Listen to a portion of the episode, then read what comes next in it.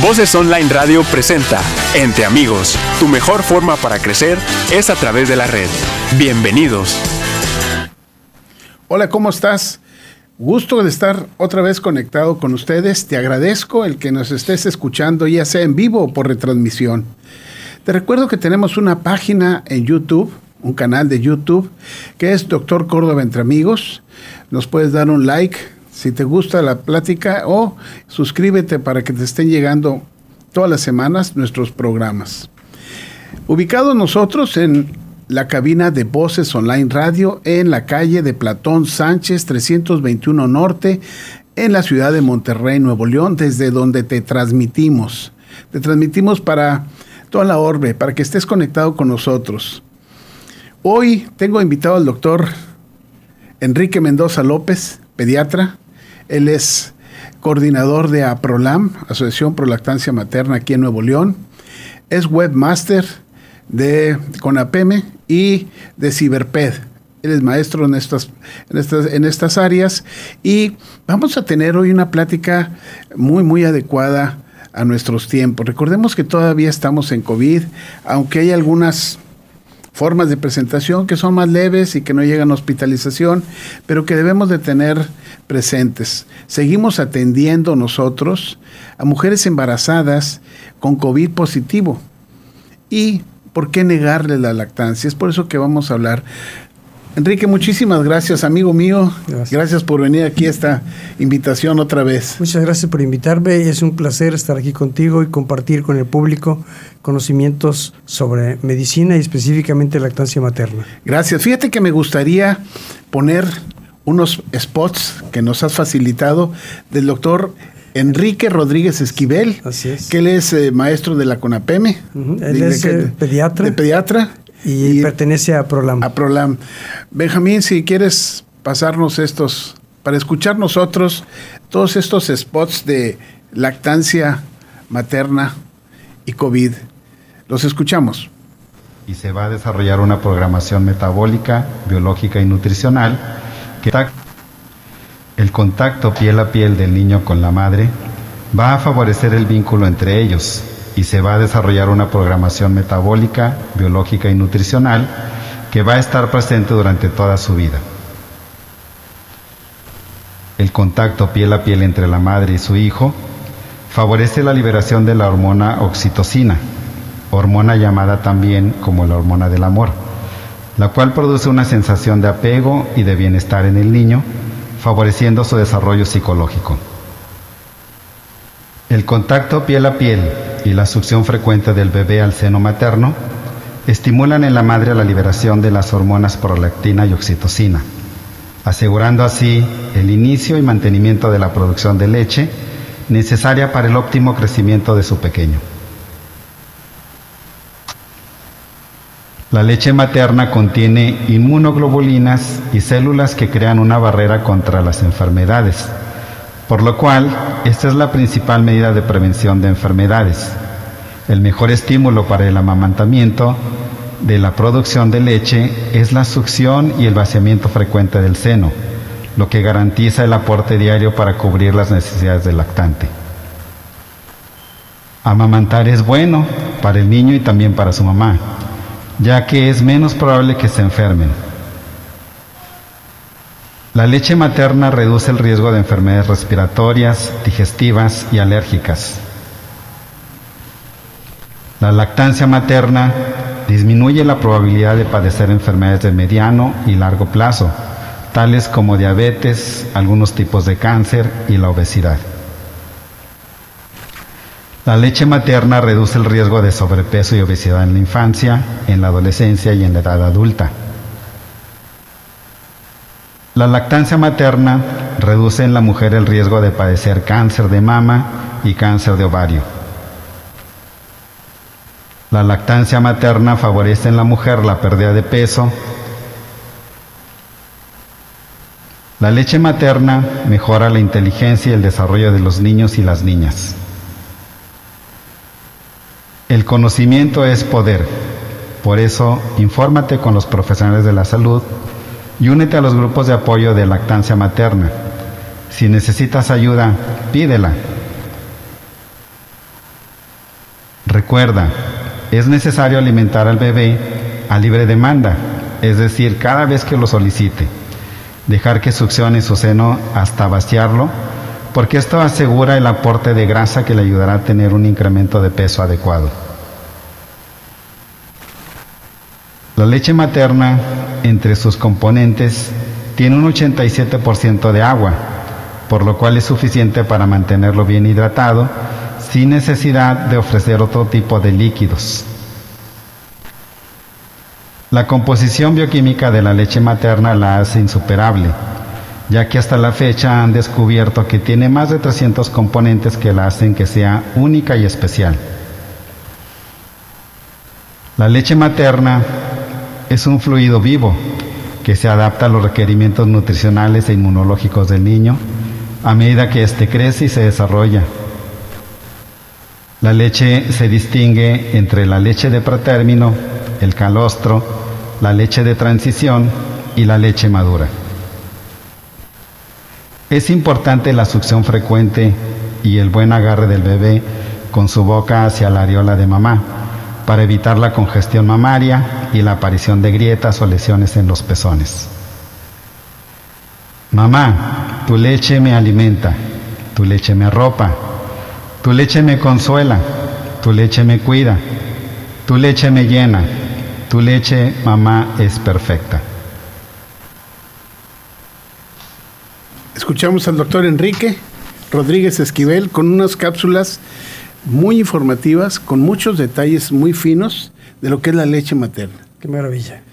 Enrique, ¿qué dice la lactancia y el COVID? Muy bien, es un tema que a mí me apasiona, me apasiona el COVID y la lactancia y empezaré por decirte que tenemos ya eh, dos años y medio de epidemia de COVID o pandemia de COVID y hemos aprendido mucho de ella. Al principio era muy misterioso y teníamos mucho temor de cometer er-, errores o equivocaciones. Sin embargo, a través del tiempo nos hemos dado cuenta que la mamá que no se vacuna o que tiene COVID embarazada tiene más riesgo de tener complicaciones. Una mamá embarazada tiene más riesgos. Entonces de ahí nace lo que vamos a hablar. ¿Por qué? Porque no es nada más la mamá, es el bebé también que tiene riesgos, ¿sí? Entonces yo quisiera comentar, de entrada ya lo oyeron en la cápsula, que la leche materna tiene muchos beneficios. Hablaré muy breve diciendo que los beneficios son enfermedades agudas y enfermedades crónicas. Las enfermedades agudas, por ejemplo, son infecciones del oído frecuentes, gastroenteritis, eh, problemas respiratorios, eh, hay algo que llamamos en los prematuros enterocolitis necrosante y algunos problemas crónicos como diabetes tipo 1, tipo 2, obesidad y sobrepeso, asma y alergia y hasta una, una variedad de cáncer. Por lo tanto, es benéfica para el bebé desde ese punto de vista. Segundo, el segundo punto que quiero comentar es que la leche materna está escrita como un, un, alimento muy completo. Los primeros seis meses de vida no necesitas comer absolutamente más nada. Eh, se considera que es un alimento tan completo que no necesitas darle agua, ya lo dijeron ahorita. Ya lo dijeron, la leche tiene 87%, de, de, agua, no necesitas darle agua los primeros seis meses. Y los componentes perdón, nutricionales de la leche son pues nitrógeno, que parte se ocupa para hacer proteínas del bebé, y parte de ese nitrógeno, 20% se ocupa para hacer fíjate bien, sustancias que van a proteger al bebé. El nitrógeno que lleva la leche materna tiene otras proteínas que sirven para nutrir, como son la caseína y la proteína del suero, pero tiene también carbohidratos, la famosa la, lactosa. Mucha gente piensa, es que el niño tiene cólico y quita la lactosa. No, la lactosa es muy importante para producir energía. Segundo, para producir un medio ambiente en el cual los microorganismos de la leche se, se multipliquen en la leche materna, obviamente en, la, en el, las heces fecales del niño y provocan su microbiota adecuada. Una microbiota adecuada del intestino para que esté funcionando adecuadamente y que tenga absorción y todo el metabolismo de los alimentos. Y además, la lactosa tiene la probabilidad de darte unos, unas sustancias que forman forman parte muy importante del neurodesarrollo del niño, que son galactopéptidos, galactósidos, ¿sí? Entonces, tenemos también grasa. La grasa de la leche es el 50% de las, de las calorías que el bebé consume. Entonces, los componentes de leche son maravillosos y además, les voy a tiene minerales, tiene vitaminas, tiene todo lo que el bebé necesita. Sin embargo, sin embargo, también tiene elementos que son no nutricionales y que sirven para proteger al bebé. Son elementos de protección. Y esos elementos de protección los voy a comentar brevemente. Son las defensas que han oído hablar, las inmunoglobulinas. La más importante de la leche materna se llama a del abecedario, inmunoglobulina A. Ahorita vamos a hablar de ella.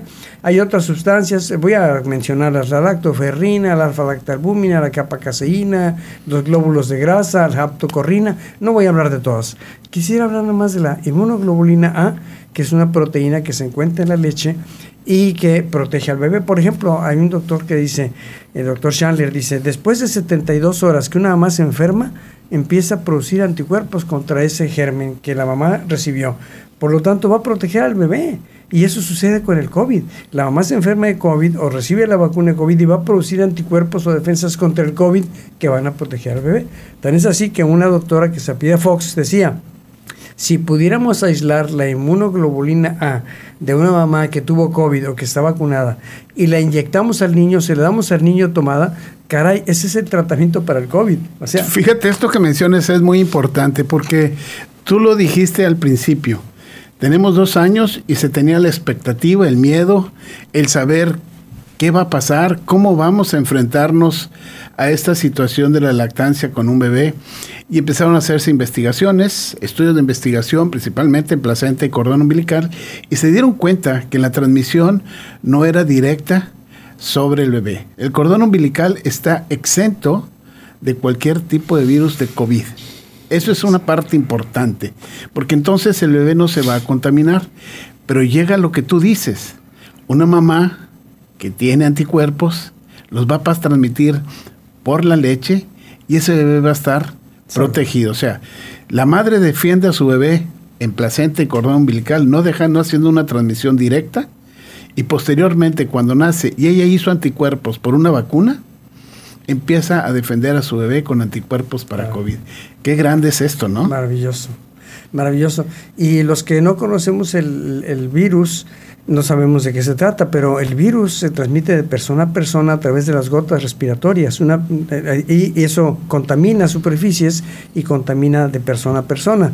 Se incuba muy brevemente y puede, puede contagiarse a pesar de que la persona que está enferma no tenga ningún síntoma. ¿sí? Puede tener carga viral o virus que tira y elimina y contagia a otra persona.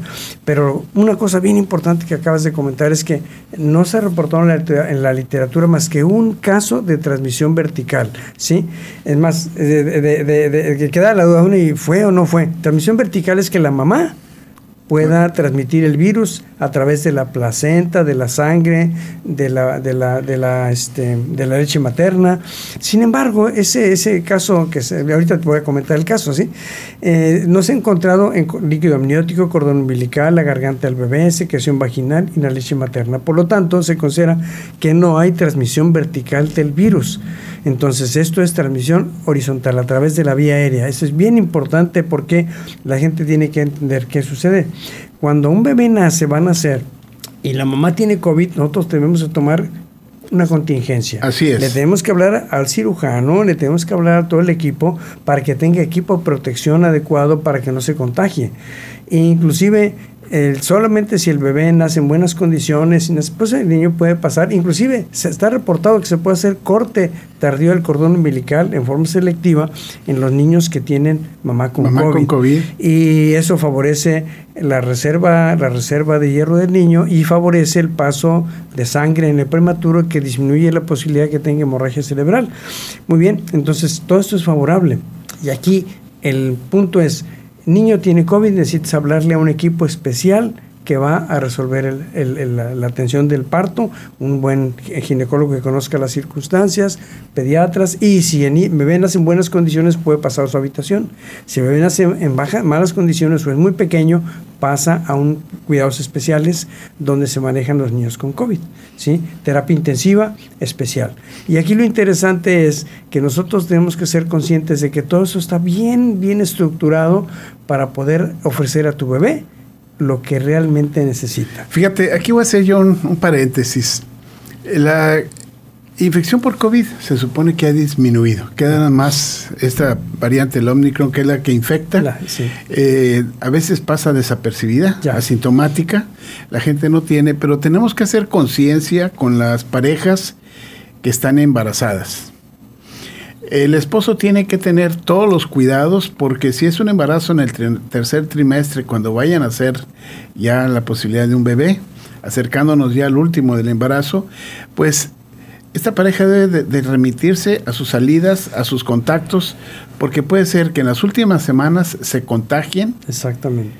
Y a la, hora, a la hora de entrar a los hospitales que se les pide una prueba de COVID, ya sea un antígeno o un PCR, salen positivos. Y aquí cambia todo el panorama de la atención del bebé.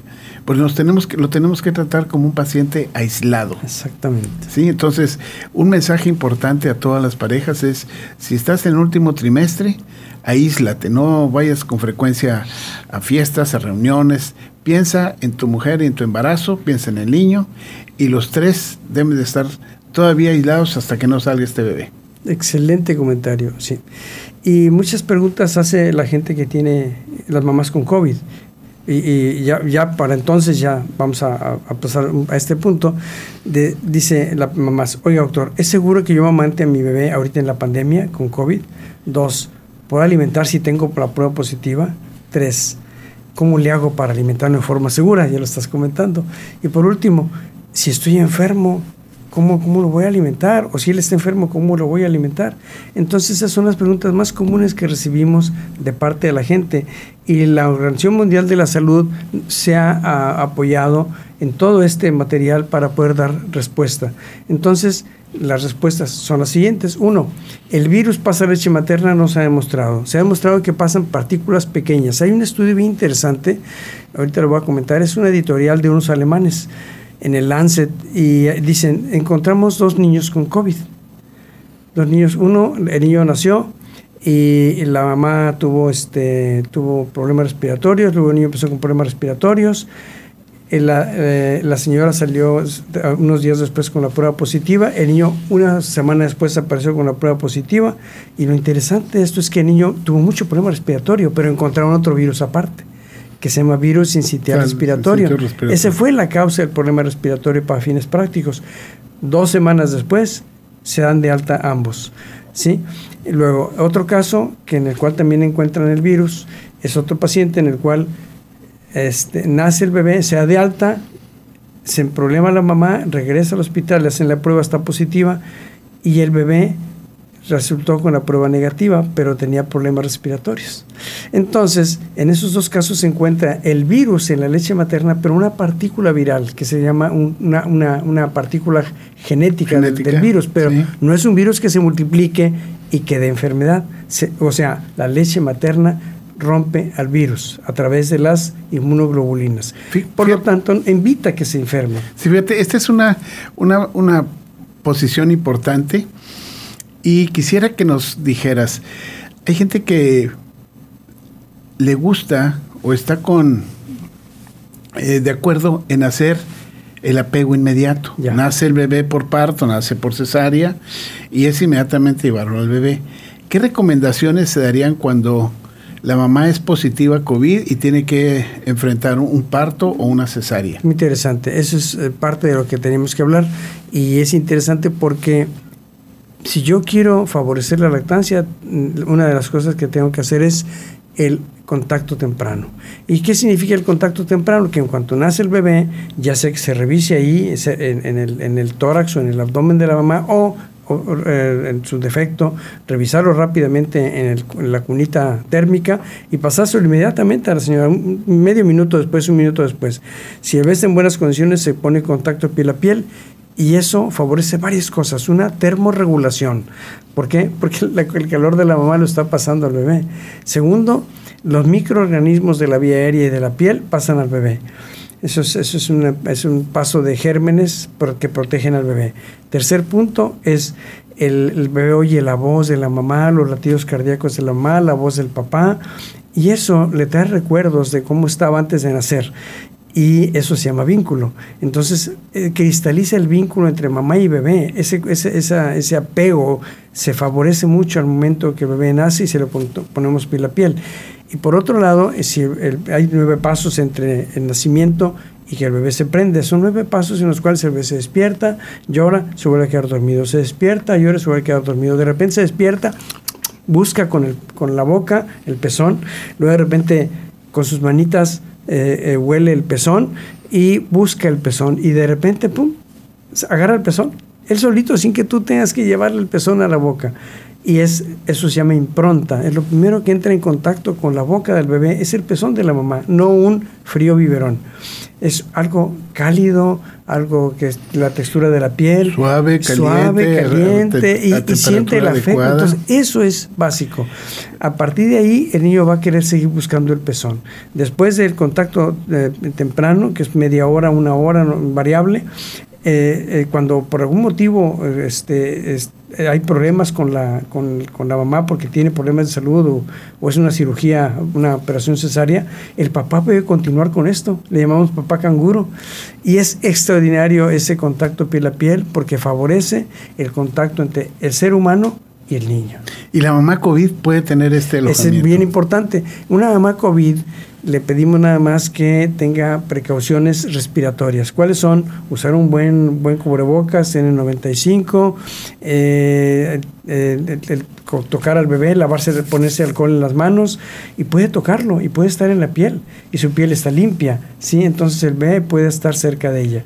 Y ahí es importante que aunque la mamá tenga COVID positivo, es posible que ella pueda, siguiendo las normas de seguridad de vía, vía aérea, a tener contacto piel a piel. Qué importante esto para que las mujeres escuchen estas recomendaciones y que sepan que si llegaran a tener una prueba positiva de COVID y ellas desean dar un alojamiento inmediato, una, un apego inmediato, lo pueden hacer, claro, con las medidas que tú mencionas, una limpieza adecuada de sus manos, una, una buena cobertura de la nariz, la boca, Inclusive se puede poner algo de cinta adhesiva a nivel del nasal para que evite la salida de, de flush, de, de, gotitas. Se van a quedar todas.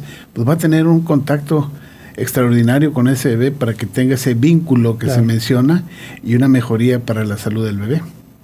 Excelente. Eh, a partir de ahí, de ese momento, el bebé eh, se queda, en, por ejemplo, con papá canguro, y después de que termina ese contacto piel a piel, la mamá pasa a su habitación. Y en cuanto, cuando pasa a la habitación, el bebé se integra con la mamá en contacto, es lo que se llama el alojamiento conjunto. Y aquí en el alojamiento conjunto, parte de las medidas de seguridad con mamá COVID es separar al bebé dos metros. Separar al bebé dos metros y la mamá que no se puede levantar de la cama necesita apoyo, necesita una ayuda. Entonces hay una persona que le ayuda a manejar al bebé, a cambiarle pañal, y se lo acerca para que ya se lo pueda aprender. Siguiendo las medidas de seguridad dentro de la habitación, se puede continuar con la lactancia en alojamiento conjunto. Sí, porque este bebé quedaría ya integrado claro. en el hospital con la mamá en la habitación, ya que no puede pasar a un cunero abierto porque tiene el riesgo de contaminar, sí, de contagiar. Entonces, quedaría y sería fabuloso porque lo van a tener ahí las 24 horas del día, como si estuviera en casa, pero está en el hospital. Así es. Y otro punto importante es cuando la mamá por algún motivo no puede producir leche, entonces se por, en ese momento no se lo puede prender, puede ordeñarse la leche y ofrecérsela por otro medio, ya sea en vaso, ¿sí? se llama cup feeding, con jeringa, con cuchara o con biberón en su defecto, ¿sí? Y si por algún motivo no puede ordeñarse la leche porque no produce leche en forma, forma suficiente, se puede recurrir a un banco de leche. Y el banco de leche, pues, doctor, ¿está contaminada? No, la leche de los bancos de leche tiene un proceso en el cual se eliminan los, los gérmenes, las bacterias y los virus, ¿sí?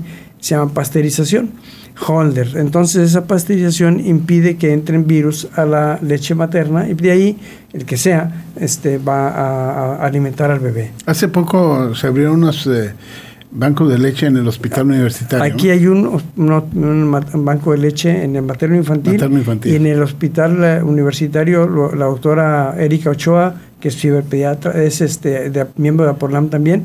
Ella es la coordinadora de este banco de leche. O sea, para que se sepa que hay, hay dos bancos, de, leche, aquí en, de nuestra la ciudad, ¿no? Para, para que vea todo lo que se apoya a la lactancia materna. ¿Cómo evoluciona una mamá y un, y un bebé en cuanto a lactancia y COVID? Ah, ok, muy interesante. Eh, aquí el punto es que si yo te, quiero comentar algo, hay un reporte, un reporte, varios reportes de mamás que se enferman y que son COVID positivo, se entrenan al hospital, se operan o, se, nace el bebé y el bebé no encuentran el virus por ningún lado, en suero materno, en el cordón, en la orina, en la leche, etcétera, todo está negativo y el bebé no se contagia, entonces la transmisión vertical, que es de la mamá al bebé a través de todos los fluidos, no se ha demostrado. Por lo tanto, teniendo los cuidados adecuados, vamos a evitar el contagio. Y aquí viene lo bueno. Hay dos reportes de una doctora que se apellida Fox, que ha hablado sobre el, la inmunoglobulina A, que es la proteína que forma el 90%, 80-90% de las inmunoglobulinas de la leche humana y que se encuentra en la leche y que protege al bebé. Dice, bueno, ¿y cómo lo protege? Pues parte el virus, lo rompe. Si llega a estar en la leche, lo rompe. ¿sí? Entonces, eh, acuérdense que la, la inmunoglobulina se secreta por la leche, pasa al tubo digestivo y tiene una doble cadena esa doble cadena impide la digestión de la proteína que protege al bebé. Entonces te protege el tubo digestivo. Por lo tanto, un bebé que tenga que esté amamantándose y esté mamando leche materna con anticuerpos IgA se va a proteger contra la enfermedad. Nada más destruyendo el virus. Y el otro punto, el otro punto es que esta misma doctora Fox demostró que el virus evita evita dentro de la leche, por la leche materna, se evita la adherencia por los, hay unas, unas sustancias que llaman RBD, son los factores donde se adhiere el virus. Bueno, pues la IgA evita que, esa, que, esa, que ese virus se adhiera a la vía respiratoria y digestiva. Vean la maravilla de la, de la, de la inmunoglobulina. Evita, rompe el virus y evita que se adhiera. Y eh, lo nuevo es que hay vacuna sí. vacuna con, para contra el COVID y se ha demostrado que la vacuna después de, dos, dos, semanas después de la primera dosis, dos semanas después de la segunda dosis, alcanza unos niveles de protección para el bebé. Inclusive después de las cuatro semanas después de la segunda dosis, se quedan muy estables y pueden durar varios meses. Por lo tanto, esa inmunoglobulina que le estoy hablando ahorita se produce también con la vacuna. Por lo tanto, el bebé va a quedar protegido mientras la mamá estuvo, recibió las vacunas. Y lo nuevo, lo acabo de ver recientemente, es que la, vacuna se ha demostrado que protege a, través de la leche materna que el bebé se interne en el hospital. Sí, hay varios estudios, varios estudios en los cuales analizan que hubo con más o menos 500 casos, de los cuales el 16% tuvieron COVID positivo, pero no dicen que se haya contaminado por, por la leche, se contagiaron, ¿sí? Y se hospitalizaron, de 500, 16, ¿sí? Y luego el, el 16%, pero en otro, en otro grupo, en un grupo control, eran como 50 niños los que se hospitalizaron, todos con COVID negativo, ¿sí? Pero fíjense bien, con COVID negativo, por algún otro motivo se hospitalizaron pero los niños con COVID positivo pueden tener riesgo de ponerse gravemente enfermos y morirse. Y el otro punto es que se ha demostrado que disminuye la hospitalización, los anticuerpos de la leche materna después de la vacuna, reduce la hospitalización en un 50% y la probabilidad de que ese bebé vaya a cuidados intensivos hasta un 70%. O sea, caray, te va a proteger de que te enfermes, te protege de que te hospitalices y te protege de que vayas a cuidados intensivos. Entonces, en otras palabras, la, vacuna... La vacunación sobre la madre es útil. Es primordial, es necesaria y es una indicación para protección del bebé. Exactamente. fíjate, aquí lo que tú mencionabas, yo creo que hay que recordarles a las gentes que la leche tiene unas etapas. Al principio antes del nacimiento y los primeros 3, 4 días es el calostro, rico en grasas, líquido y anticuerpos. Anticuerpos. Llega la leche inmadura a los 4 o 5 días, que va a aumentar sus vitaminas y los anticuerpos. ¿sí? O sea, durante estos días siempre se va a estar dando anticuerpos. Aquí viene ya la inmunoglobulina que se está secretando y secretando, o sea, desde el calostro. Y luego ya los 10 o 12 días aumenta en forma de cantidad muy, muy grande esta lactancia y es la leche madura que ya lleva casi todos los componentes, pero continúa y aumenta la producción de anticuerpos que se le dan al bebé, ¿no? Qué importante es. esto. Y, es, y, es, importante porque mucha gente no, no considera el valor de la, de la leche, ¿sí? Y el, la, de veras que el valor de protección, y eso lo voy a enfatizar, de la leche materna, contra cualquier enfermedad, ya lo sabemos, pero ahora lo sabemos contra el COVID. Entonces creemos que en este momento, en este momento de crisis, en este momento de pandemia, las mamás deben de tener en cuenta que la lactancia materna te va a prevenir de que te enferme, se enferme tu hijo de COVID o que se ponga gravemente enfermo y vaya al hospital. Eso es bien importante. Sí, a veces nosotros vemos niños muy, muy distintos en tamaño, en salud, en alegría, en movimientos, y preguntamos, ¿es niño de lactancia? Sí. 100% lactancia.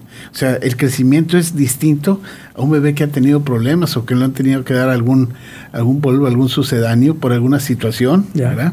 Y es buena la alimentación, no estamos negando la alimentación en polvo, pero la diferencia en crecimiento y beneficio que tiene la lactancia es sumamente eh, expresiva, ¿verdad? Claro que sí.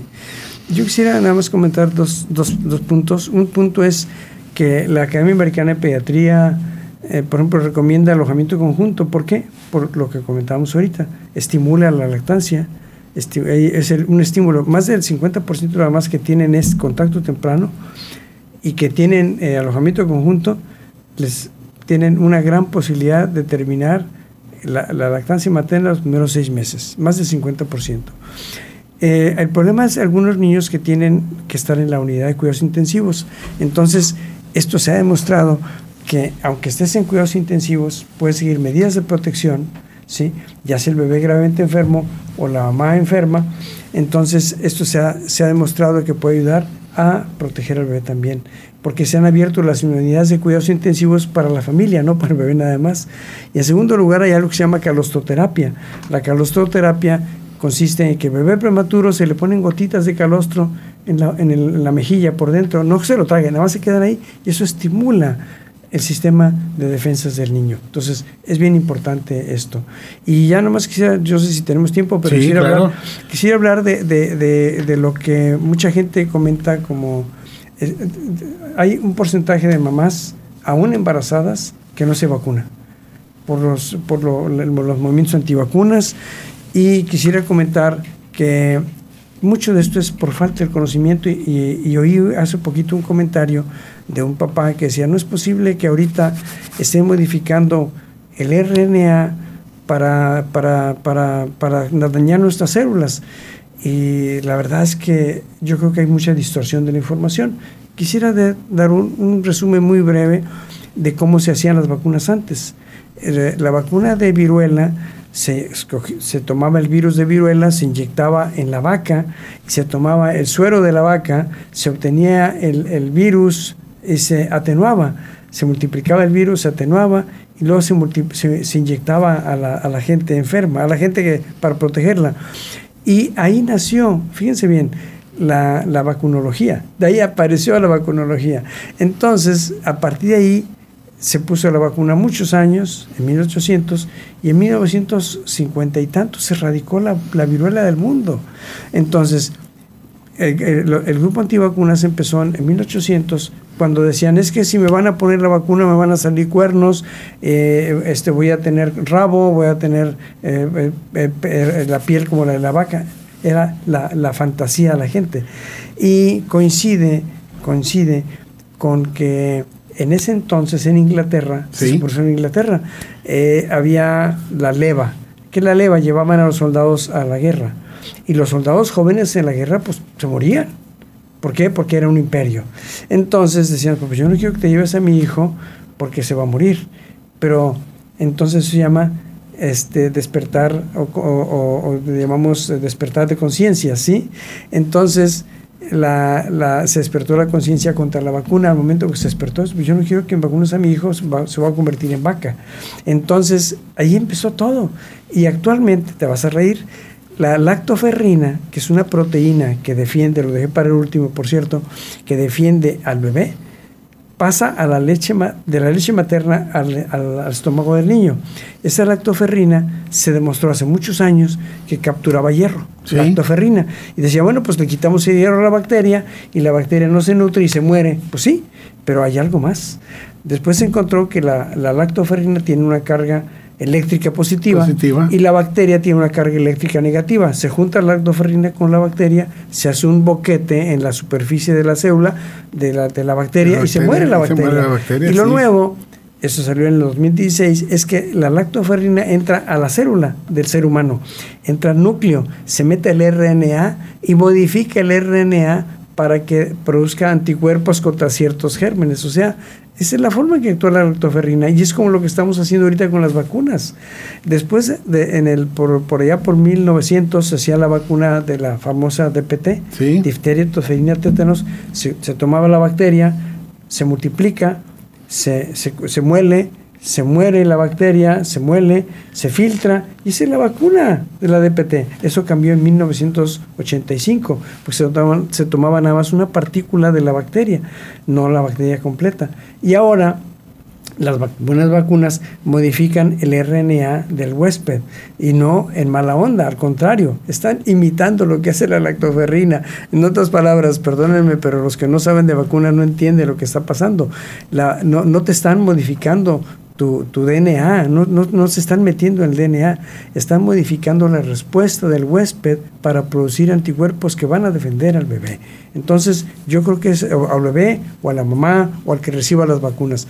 Yo creo que esto es bien importante reconocerlo y inclusive si, si hoy alcanzaste a oír, no es que como este Gates, Bill Gates es el, el promotor de la vacuna, te están poniendo un chip en la vacuna entonces, eso son mentiras, son noticias fake. Es increíble todo lo Porque ahorita hay infodemia, hay exceso de información equivocada. Entonces, nosotros necesitamos conocer realmente cuál es la información verídica, qué es lo real y cómo nos va a proteger a las mamás, a los papás y a los niños. Es la intención de este programa que vengan personas como tú a dar información verídica, que no sea fake, que tenga conocimiento, que tenga parte científica y que ilustre a todos nuestros escuchas y que tengan el conocimiento adecuado para hacerlo. El doctor Guillermo Guerrero, excelente tema de hoy, gracias por compartir, saludos al doctor Mendoza, felicidades por la plática. El doctor Guillermo Guerrero es pediatra, muy buen pediatra y qué bueno, gracias Guillermo. Pues es así como hemos llegado nosotros a terminar este programa de lactancia y COVID. Doctor Enrique, muchísimas gracias por esta información. Espero volverlo a invitar para ahora más adelante con el otro tema de lactancia sobre la madre. Les agradecemos a todos ustedes. La dirección de este programa a cargo del ingeniero Benjamín Rivera, en el audio control Alex Rivera. Yo soy el doctor Roberto Córdoba y te invito a que nos sigas en estos tus programas. Danos un like en Facebook, en Facebook de Voces Online también, Facebook de Entre Amigos y nuestra página de YouTube. Ya por la noche, Alex se encarga de subirlo también en Spotify como Doctor Córdoba González. Ya lo puedes escuchar para que estés al tanto de todos estos temas. Nos vemos aquí la próxima semana. Muchas gracias por estar con nosotros. Hasta pronto. Voces Online Radio presentó Entre Amigos. Tu mejor forma para crecer es a través de la red. Escúchanos en la próxima emisión.